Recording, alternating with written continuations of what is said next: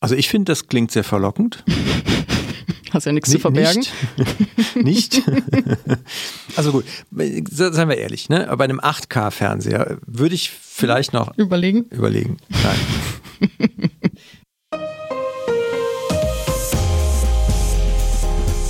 Herzlich willkommen zum Datenschutz Talk, Ihrem Podcast für die Themen Datenschutz und Informationssicherheit.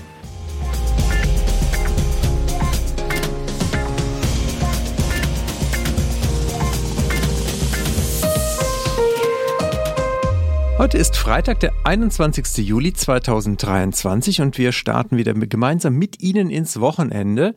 Unser Redaktionsschluss war wie gewohnt um 10 Uhr und mein Name ist Heiko Gossen und und mein Name ist Laura Ruschinski. Hm. Hallo. Wir freuen uns, dass Sie auch wieder mit dabei sind und wir haben natürlich wieder einen, einen bunten Strauß an Themen heute mit dabei. Lass uns direkt mal gucken, was wir alles haben. Laura, was hast du mitgebracht? Ich habe einmal mitgebracht ein Bußgeld aus Italien wegen ja, fehlerhafter Angaben von Datenschutzbeziehungen. Schönes Wort, finde ich. Dann äh, ein Update zu WhatsApp und den Nutzungsbedingungen dort. Weiter geht's mit der Videokonferenzplattform Cisco WebEx. Da gibt's eine, ja, eine Konkretisierung zum Datenschutz. Ein Datenleck bei Virus Total hat es auch noch auf meine Liste geschafft. Dann natürlich auch diese Woche ein paar Aussagen zum Data Privacy Framework. Darf natürlich auch in dieser Woche nicht fehlen. Und am Ende habe ich noch was ganz Kurioses mitgebracht. Wie sieht es bei dir aus? Kurioses klingt immer erstmal gut. Ich habe äh, ein paar weniger kuriose Dinge dabei. Zum einen Wiesbadener Busfahrer, die zukünftig Falschparker erfassen per Frontkamera an ihren Bussen. Dann habe ich das Top-Thema Norwegen verbietet Meta, die Werbung mit verhaltensbasierter Profilbildung. Wir gucken dann nochmal auf die Auskunft Tein und eine Entscheidung des OLG Brandenburg zur Speicherfrist von Negativauskünften oder Negativinformationen. Ja, und zum Data Privacy Framework habe ich natürlich auch noch ein paar Tipps mitgebracht, wo man nochmal sich schlau machen kann. Aber wir haben heute auch noch was anderes auf dem Herzen, Heiko. Wir suchen Leute. So ist es. Wir haben wieder offene Stellen und wir wachsen weiter. Deswegen freuen wir uns natürlich auch, wenn Leute sich berufen fühlen, in der Datenschutzberatung sich zu engagieren und in einem wie ich finde, doch sehr kompetenten und coolen Team mitzuarbeiten. Sich natürlich gerne mal auf unsere Karriereseite anzusehen, wer wir so sind. Da gibt's auch Videos, da kann man sich auch informieren, äh, was wir so alles drumherum noch mit anbieten. Also wer da mal reinschauen mag unter karriere.migosense.de, der wird hoffentlich nicht enttäuscht sein. Wir freuen uns sehr. Wir freuen uns. Und damit gehen wir in Medias Res. Würde ich sagen. Let's go. Ja, weniger gefreut hat es die Woche den Betreiber von mautpflichtigen Straßen oder den größten Betreiber von mautpflichtigen Straßen in Italien mit dem Namen Autostrade per Italia. Ich hoffe, ich habe es einigermaßen okay ausgesprochen. Und zwar die haben ähm, von der italienischen Datenschutzaufsicht einen Bußgeldbescheid in Höhe von einer Million Euro zugestellt bekommen. Diese haben eine App bereitgestellt, die sich mit dem Thema Mauterstattung befasst. Also die App soll vollständig oder teilweise Kostenerstattung möglich machen von gekauften Autobahntickets, wenn es zu Verspätung gekommen ist aufgrund von Baustellen. Also es ist so eine Art Cashback-Service für die Nutzer der Autobahn dort. Und Nachdem ein Verbraucherverband Beschwerde eingelegt hat, hat eben die Datenschutzaufsichtsbehörde in Italien Untersuchungen gestartet und sie haben eben festgestellt, dass in den Datenschutzhinweisen die Verantwortlichkeiten falsch angegeben sind. Also äh, dort war nicht ja, der Betreiber der Mautstation selbst oder beziehungsweise der, der mautpflichtigen Straßen selbst angegeben, wie es eigentlich richtig gewesen wäre, sondern der App-Verwalter. Ganz spannend bei der Sache ist halt, dass dieser App-Verwalter eine hundertprozentige Tochter ist, also gar nicht so unternehmensfremd, aber trotzdem ist die Aufsichtsbehörde hier zu dem Ergebnis gekommen, dass es einfach am Ende des Tages falsch ist, die Verantwortlichkeit hier falsch darzustellen und äh, sieht hier eben ja, über 100.000 Nutzer der App als betroffen an, dass sie eben nicht oder dass hier eben nicht das Transparenzgebot eingehalten worden ist. In den weiteren Untersuchungen ist auch äh, festgestellt worden, dass auch die Vereinbarung zur Auftragsverarbeitung zwischen den Parteien falsch ausgestellt war. Also hier lag wohl schon der Fehler bei dem Thema Weisung, wo die Parteien sich selber andere Zuständigkeiten halt äh, gegeben haben, aber das halt halt eben hier in dem vorliegenden Fall nicht davor geschützt, dass die Aufsichtsbehörde zu einem anderen Ergebnis kam und dieses hohe Bußgeld, wie ich finde, ausgesprochen hat. Also ich bin da auch mal wieder irritiert, dass da so lax mit umgegangen wird an vielen Stellen. Ich hatte neulich auch nochmal in so einem Kundenbindungsprogramm als Verantwortlichen plötzlich den externen Datenschutzbeauftragten angegeben, gefunden. Also da habe ich auch schon gedacht, so, ha, da hat auch jemand nicht genau gearbeitet, aber offensichtlich sollte man es wirklich nicht zu lax handhaben und ich rate ja auch in der Praxis immer wieder, sich das genau zu überlegen, wer welche Rolle hat und da halt auch wirklich drauf zu achten. Und jetzt zeigt es das halt, wie wichtig das auch ist. Ja, absolut. Also mir ist noch kein Bußgeld bekannt, was sich jetzt direkt bezog auf so eine ja, Vereinbarung zur Auftragsverarbeitung und der Verantwortlichkeit dahinter. Also dass ich finde es auch faszinierend, dass sich da dann wirklich die Aufsichtsbehörde die Mühe macht, da so ins Detail zu gehen, äh, was auch die Datenverarbeitung im Hintergrund angeht. Ja, es ist natürlich, dahingehend finde ich es konsequent, weil ja, wie meinte Maike Kamp neulich, die DSGVO schwitzt das Thema Transparenz aus jeder Pore. Und äh, das ist natürlich eins der ganz zentralen Transparenzthemen. Ich kann ja meine Rechte gar nicht vernünftig letztendlich auch realisieren, wenn ich dann nicht den Verantwortlichen auch kenne. Richtig. Dann gehen wir zu meinem ersten Thema. Das ist das Thema Wiesbadener Busfahrer dokumentieren zukünftig mit festmontierter Frontkamera Falschparker. Dabei ist eine Kamera in über 30 Bussen montiert und der Fahrer kann mit einem Knopf am Fahrersitz eine Fotoserie auslösen, wenn Falschparker zum Beispiel Busspuren, Haltestellen und so weiter blockieren oder behindern. Die Bilder werden dann, wenn der Bus abends in den Betriebshof oder in den Betriebshof zurückkehrt, werden sie übertragen in ein geschlossenes System. Dort wird dann von entsprechendem Personal erstmal Unbeteiligte und andere Informationen unkenntlich gemacht, die für die Verfolgung des Verstoßes äh, nicht notwendig sind. Dann wird das Ganze an die Verkehrspolizei weitergeleitet, die dann natürlich auch wiederum das Ganze sanktionieren kann. Man betont hier, dass das Ganze datenschutzkonform sei und man hat halt in einer Testphase auch schon das Ganze verprobt. 19 Tage wurden im zweiten Quartal dazu genutzt und man hat durchschnittlich 16 Verstöße am Tag damit ähm, ja, festgehalten und das Ganze basiert auf einer Eigenentwicklung der Verkehrsbetriebe.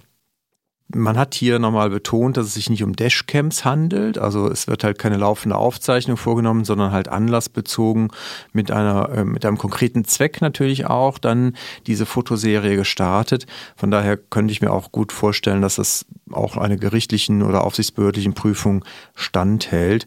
Vor allen Dingen, wenn man dann auch noch, wie gesagt, bevor die ganzen Informationen an die Polizei gehen, auch noch entsprechend äh, anonymisiert werden, die halt, wie gesagt, außer jetzt dem eigentlichen Verstoß selber irrelevant sind.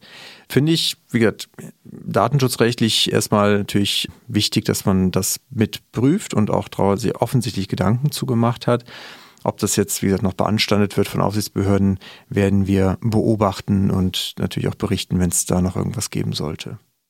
Spannendes Thema, finde ich, weil es fühlt sich ja erstmal falsch an. Das Gefühl, oder? Dass ein Bus durch die Straße fährt und das aufzeichnet. Also der Hintergedanke oder der eigene Zweck ist natürlich nachvollziehbar. Aber so im ersten Moment, finde ich, hat man erstmal ein Störgefühl.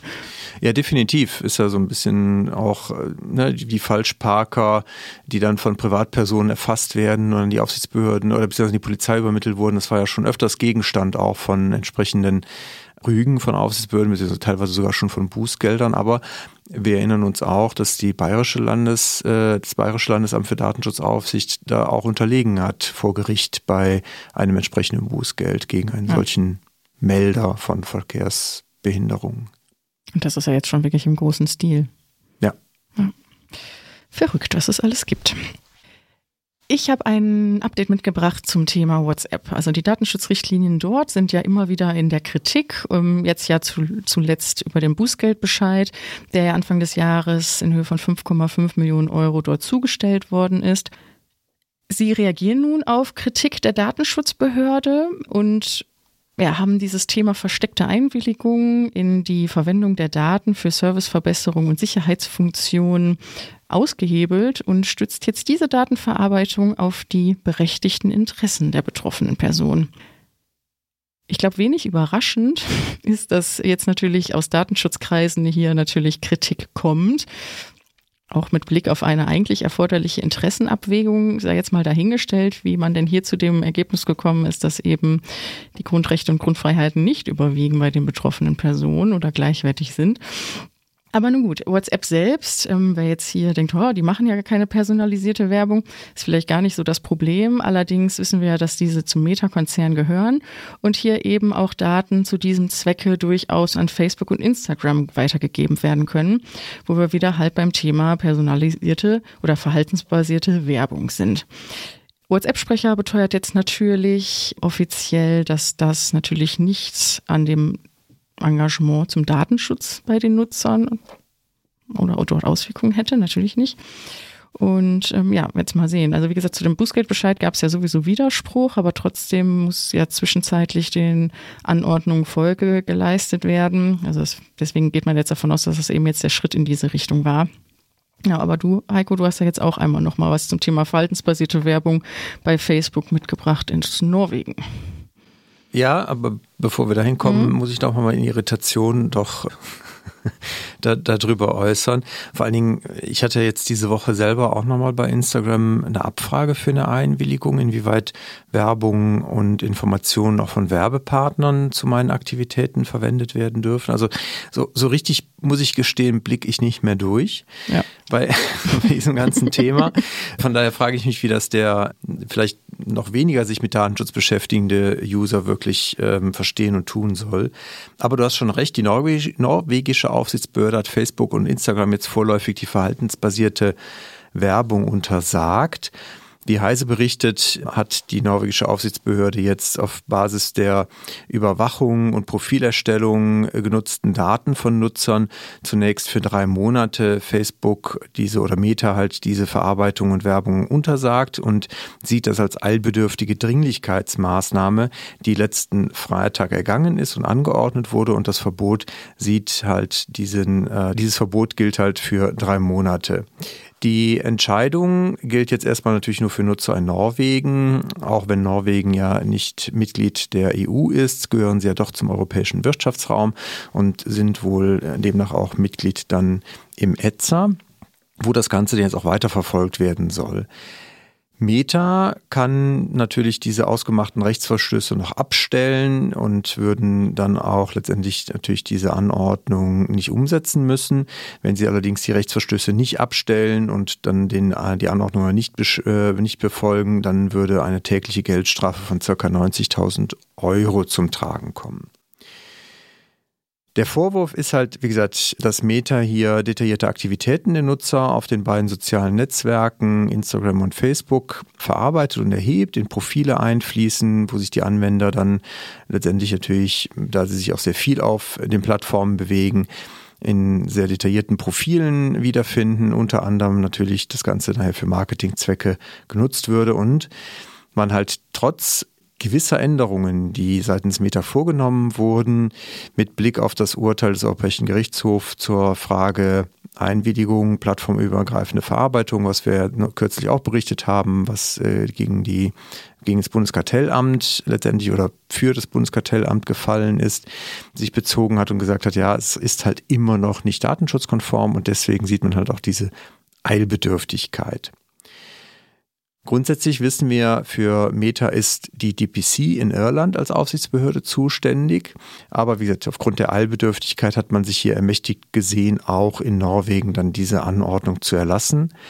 Andere nationale Aufsichtsbehörden sind jetzt in dem EZA zusammen dann natürlich an diesem Thema dran. Man will sich da auch jetzt nach der Sommerpause wieder mit beschäftigen und dann auch entscheiden, ob die Verlängerung in Norwegen beschlossen wird. Die DPC, wie gesagt, als zuständige Aufsichtsbehörde, die möchte selbst auch bis Mitte August einen Beschluss zur verhaltensbezogenen Werbung fassen. Da sind wir natürlich jetzt auch gespannt, wie der genau ausfallen wird. Der ITSA bis 21. Juli wird dann noch sondiert und ich denke, dann werden wir auch in Kürze, also das ist ja eigentlich heute, wenn ich jetzt richtig sehe. ha, so ist es. Lustig. ist ja heute. Nein, also wie gesagt, man, man wird da sicherlich noch einiges von hören und wir werden es hier natürlich auch berichten. Ich denke, da werden wir nächste Woche schon wieder ein Update zu vielleicht haben. Wird wahrscheinlich so sein, ja. Ich habe eine Pressemitteilung mitgebracht und zwar vom europäischen Datenschutzbeauftragten Wojciech Wiewiorowski. Er hat sich ja mit seinem Team in den vergangenen Monaten das Videokonferenzsystem Cisco WebEx angesehen. Warum? Es ging hier wirklich um die konkrete Nutzung des Europäischen Gerichtshofs selbst, also der Organe, Einrichtungen, Ämter und Agenturen der EU dahinter. Und ja, es wurde sich angesehen, die Installation des cloudgestützten Videokonferenzdienstes sowie die zugehörigen Online-Services. Und äh, hier kam jetzt eben das Ergebnis zustande, dass dieser Dienst datenschutzkonform läuft. Mit aber einer Einschränkung. Man muss bedenken, dass der EuGH eine gesonderte Vereinbarung mit dem Anbieter abgeschlossen hat, ähm, insbesondere mit Bezug auf die Verarbeitung der personenbezogenen Daten innerhalb der EU, also dass diese ausschließlich im EU bzw. im europäischen Wirtschaftsraum erfolgt. Das muss man eben dazu sagen, dass diese Vereinbarung dort angepasst wurde. Anfang Juli ist ja durch das Unternehmen auch bekannt geworden, dass ähm, sich es nun ja bei Cisco um die erste Kollaborationsplattform handelt, die sich ähm, oder die zertifiziert ist nach dem EU Cloud Code of Conduct der Stufe 3, also der höchsten Compliance-Stufe. Sie haben also hier erfolgreich äh, die Bewertung und Prüfung ähm, zum Datenschutz eines Dritten durchlaufen. Also das kann, glaube ich, hier Nutzern wie gesagt, unter den gerade zuvor genannten Voraussetzungen dann auch ein gutes Gefühl geben. Das sind doch gute Nachrichten und äh, auch wenn ich im Moment selten auf äh, diese Anwendung stoße im Online-Meetings, aber trotzdem natürlich ganz gut für die, die da nochmal kritisch drauf gucken wollen. Vor allen Dingen, da kommen wir aber gleich nochmal zu, wenn es um das DPF geht und die ähm, Warnungen, die damit wieder von Aufsichtsbehörden gerade zu M365 ergehen. Mhm. Ja, wir gucken einmal auf das Thema Auskunft teilen. Negativeinträge bei Kreditauskunft teilen müssen erst nach drei Jahren gelöscht werden. Und das hat jetzt das OLG Brandenburg entschieden im Rahmen einer Berufung von einem Verfahren, was vorher beim Landgericht Frankfurt oder lag. Das Urteil ist jetzt Anfang Juli ergangen und anders als in den bisherigen Themen, über die wir halt berichtet haben, unter anderem ja bei der Schufa, wo es insbesondere darum ging, inwieweit die Veröffentlichungen aus Insolvenzverfahren und gegebenenfalls Negativeinträge dann bei den Auskunftsteilen dort ja auch länger gespeichert wurden. Das aber halt aufgrund der Regelungen, die wir in der Verordnung zur öffentlichen Bekanntmachung in Insolvenzverfahren haben, da letztendlich ja klare Fristen drin geregelt sind und deswegen halt auch nach sechs Monaten gelöscht werden müssen. Das hat ja auch die Schufa entsprechend umgesetzt, haben wir ja auch darüber berichtet ist es halt bei anderen Negativeinträgen so, dass halt hier auch die Dreijahresfrist, die in dem Code of Conduct, die sich die Kreditauskunfteien Wirtschaft gegeben hat und der auch von einer Aufsichtsbehörde abgenommen wurde, dass die als angemessen gelten dürfen. Deswegen ist das Gericht zum Erkenntnis gekommen, dass halt gegen diese Dreijahresfrist im Code of Conduct keine grundsätzlichen Bedenken bestehen und auch mit Blick auf, wie gesagt, das EuGH-Urteil zu der Sechsmonatsfrist genau diese Begründungen auch des europäischen äh, Anwalts hier, des Generalanwaltes nicht greifen, weil es sich halt, wie gesagt, auf ganz andere Fälle bezieht und man deswegen hier, wie gesagt, diese Dreijahresfrist als angemessen erachtet. Man sieht auch unter Berücksichtigung der Abwägung von gegenläufigen Interessen nach Maßgabe der Erwägungsgründe nach äh, Erwägungsgründe Nummer 39 der DSGVO hier keine Probleme mit der Dreijahresfrist. Und ich finde auch nochmal sehr beruhigend, wenn man halt so einen Code of Conduct hat, der ja typischerweise von Aufsichtsbehörden ja genehmigt werden muss, deswegen sich dann auch daraus gut stützen kann, also dass das auch gerichtlich nochmal bestätigt wird, dass das durchaus eine regelnden Charakter hat, auf den man sich dann auch verlassen kann. Jetzt du. Ich bin, ich bin fertig für den Moment mit meiner Meldung. Ich, wollte, ich dachte, ich kommentiere noch dazu, dass es wäre ja auch echt traurig, oder wenn es nicht so wäre? Ja, natürlich. Also ich meine, also. die, die Aufsichtsbehörden oder beziehungsweise damals, als die DSGVO eingeführt wurde, das ganze Thema Zertifizierung und Code of Conduct, hieß es natürlich auch immer, es ist natürlich kein Freifahrtschein für, für alles Mögliche. Na, also das ist ja dann am Ende nicht so, dass man, wenn man gegen die DSGVO verstößt oder so, deswegen dann kein Bußgeld mehr zu befürchten hätte.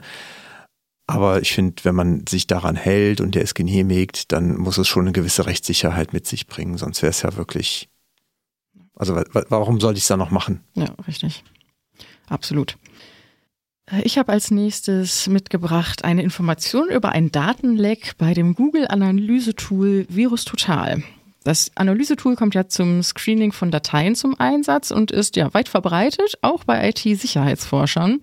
Und ja, Berichten zufolge ist nun eine Datei in einer Größe von 313 Kilobyte Daten öffentlich einsehbar gewesen über ja, oder knapp 5000 ähm, Namen waren dort erkennbar, E-Mail-Adressen ähm, von Organisationen und Dienstnutzenden, auch unter anderem von Mitarbeitern von US-Geheimdiensten, wie NSA und auch dem deutschen Nachrichtendienst. Also, wir haben ja hier schon sehr oft darüber gesprochen. Obacht, wenn man irgendwo Dateien hochlädt im Internet. Und ja, wie, wie kritisch doch diese Tools eben sein können und dass sie doch auch echt nicht unterschätzt werden sollten. Das BSI hatte bereits im letzten Jahr eine Sicherheitswarnung zum Analysetool VirusTotal herausgegeben. Und sie bestätigten auch, ja, wie gesagt, bereits letztes Jahr, dass man eben beim Upload von verdächtigen Dateien in diesem Programm die Vertraulichkeit der hochgeladenen Dateien eben aufgibt. Man stimmt auch wohl bei den Nutzungsbedingungen der Datenweitergabe an Dritten zu, ganz explizit. Ähm, das muss halt jedem bewusst sein.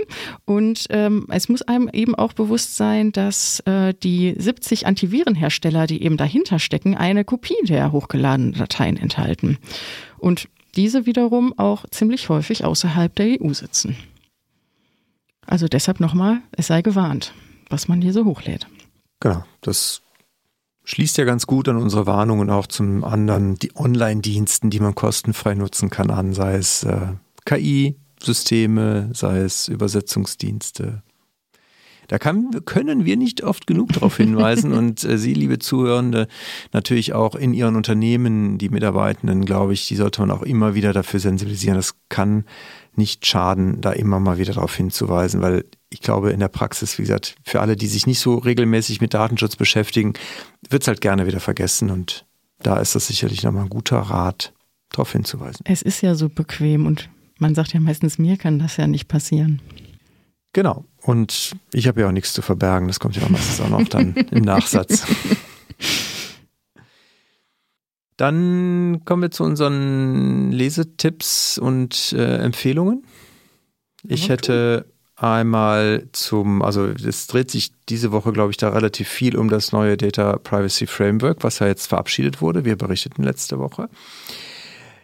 Der EDPB hat sich jetzt dazu auch geäußert. Er informiert in einem ja, Infoblatt äh, jetzt, was er in der letzten EDPB-Sitzung beschlossen und verabschiedet hat, mit ein paar knappen und objektiven Informationen über die Auswirkungen des Angemessenheitsbeschlusses. Insbesondere natürlich jetzt, wie gesagt, auch mit Blick auf die verfügbaren Rechtsbehelfe und auch die neuen Rechtsbehelfe, wie weit sie denn letztendlich auch dem Datenschutz jetzt hier helfen. In der Pressemitteilung heißt es, dass ihnen wichtig ist, dass Einzelpersonen sich ihrer Rechte bewusst sind und dass Organisationen ihre Pflichten kennen. Insbesondere man auch den Augenmerk auf die korrekte Umsetzung jetzt legt und sich auch auf die erste Überprüfung äh, freut, des DPF dann dazu beitragen zu können. Wir verlinken das in den Show Notes, kann dann jeder nochmal reingucken, wer möchte. Richtig. Was wir ebenso verlinken werden, ist die aktuelle Meinung zu Max Schrems dazu. Ich glaube auch wenig überraschend, dass er sich dazu äußert und wahrscheinlich werden auch seine Tätigkeiten in der nächsten Zeit wenig überraschend sein zu dem Thema. Und äh, ja, also auch wenn ich mich schon wieder wiederhole, aber wenig überraschend sieht er das Ganze natürlich kritisch. Hat er ja auch schon im Vorfeld ausgesprochen. Und er hängt sich insbesondere bei dem Thema US-Überwachung natürlich weiterhin auf, die ja nun zukünftig verhältnismäßig sein soll. Und er eben nochmal darauf hinweist, dass eben die USA ihre Überwachung nicht einschränken wird und die US-Massenüberwachung weiter zulässig ist und man sich wohl in seinen Augen nie über das Wort Verhältnismäßigkeit mit der EU ausgetauscht hat. Also da sieht er, hat er einen großen Schmerz. Genauso hat er einen großen Schmerz beim Thema der Gerichte, die ja für den Rechtsschutz dort zukünftig sorgen sollen, also dass Europäer die Möglichkeit haben, sich dort an beispielsweise Datenschutzbehörden, Lokale zu wenden, um ihre Rechte geltend zu machen in den USA. Er sieht die Gefahr, dass wohl viele Betroffene schon wegen diverser formaler Voraussetzungen dort scheitern könnten und dass dann natürlich es schon einige Zeit dauern würde, bis denn dann Beschwerden auch dort an die richtige Stelle gegeben werden. Also hört sich jetzt ein bisschen Verschwörungstheoriemäßig an, aber ich glaube, jede Meinung ist hier auch erlaubt zu dem Thema. Ja, Meinungen sowieso erstmal und ja, als weiter werden wir natürlich sehen, ne, ob er jetzt äh, in einem neuen Verfahren das anstrebt, wieder vor den EuGH zu bringen oder ob man eventuell in laufenden Verfahren das vielleicht auch irgendwie noch unterbringen kann. So eine EuGH-Entscheidung zu dem neuen Data Privacy Framework.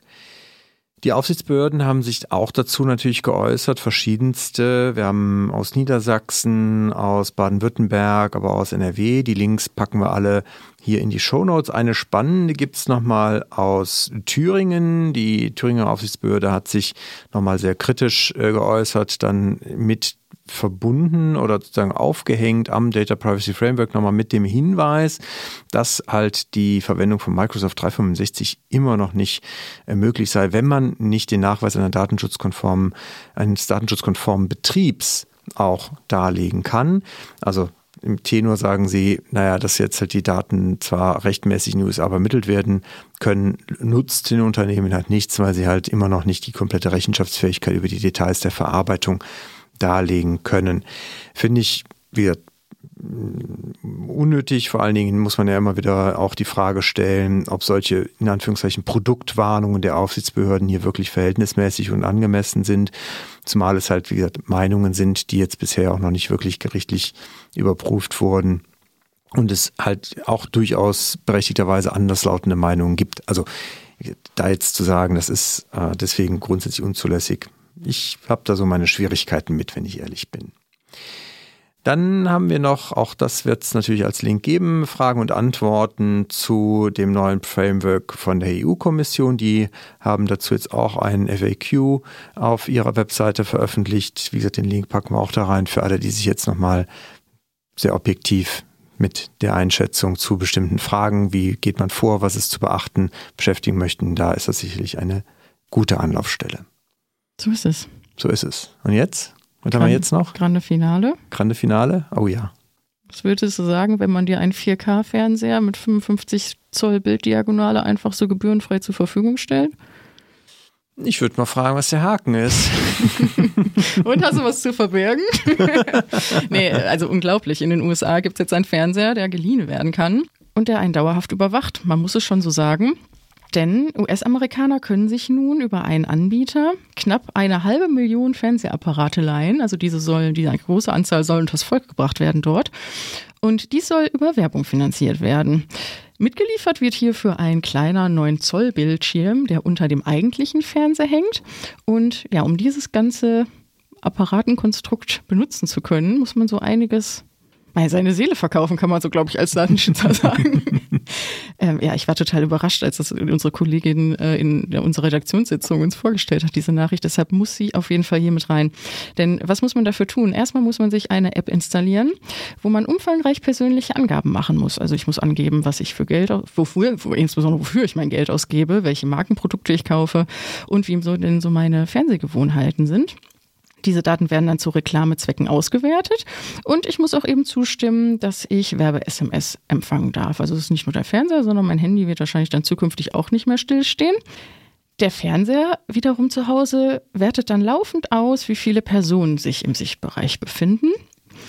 Dann werden Körperbewegungen erfasst, um einem natürlich ein personalisiertes Fitnessprogramm zur Verfügung zu stellen. Was ein Goodie. Dann muss man, hat man eine kleine Einschränkung. Die Leute im Raum müssen ähm, über 18 Jahre alt sein. Also, wenn das kein Datenschutz ist, dann weiß ich auch nicht. Was, was mache ich, wenn ein Kind da ist? Also, kann ich den Fernseher dann ausschalten oder muss ich den nee. Raum dann abschließen? Muss ich die äh, den Sack ja, über den Kopf schmeißen? Ja, du musst dafür sorgen, dass das Kind da nicht reingeht, wenn, denn eine Bedingung ist noch, dass der Fernseher nie ausgeschalten werden darf und immer mit dem WLAN verbunden sein muss. Werbeblocker darfst du auch nicht haben in deinem Heimnetzwerk. Einfach umziehen darfst du auch nicht. Also Adresswechsel sind auch an, ähm, anzugeben, weil der Anbieter darf sich den Fernseher jederzeit zurückholen. Und wenn dich interessiert, was in dem Fernseher verbaut ist, das darfst du natürlich auch nicht. Darfst ihn auch nicht auseinanderbauen. Das muss natürlich alles geheim bleiben, was da drin ist.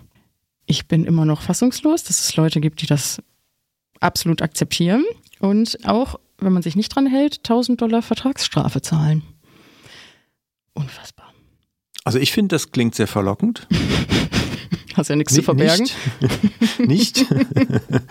also gut, seien wir ehrlich, ne? Bei einem 8K-Fernseher würde ich vielleicht noch überlegen. Überlegen. Nein. es ist wirklich unglaublich. Ja. Also vor allen Dingen, also wie gesagt, kann ich ja nie Besuch kriegen von Kindern. Vor allen Dingen, wenn ich mir jetzt hierzulande vorstelle, wie würden die Datenschutzhinweise aussehen, die ich an meiner Haustür nageln muss? Oder ans Wohnzimmer, an die Wohnzimmertür? Ja, Sehr strange. absolut. Sachen gibt's, die gibt's gar nicht. Mhm. Uns gibt's zum Glück. Uns gibt's sogar in echt. Man kann uns kennenlernen. Wie gesagt, wenn man sich für eine Stelle, für eine Mitarbeit bei der Migosense interessiert, da nochmal vielleicht kurz die Brücke schlagen zum Anfang. Also karriere.migosense.de nicht vergessen, einmal vorbeischauen. Jetzt am Wochenende gute Gelegenheit. Wir freuen uns auf jeden Fall über jeden, der sein Interesse hier bekundet. Einfach mal anschreiben. Und in diesem Sinne würde ich sagen, schließen wir für heute. Danke dir, Laura. Danke auch, hat Spaß gemacht. Wie immer, auch mir vielen, äh, viel Spaß gemacht und Ihnen wünschen wir natürlich ein schönes Wochenende. Bleiben Sie uns gewogen und auf bald. Bis bald.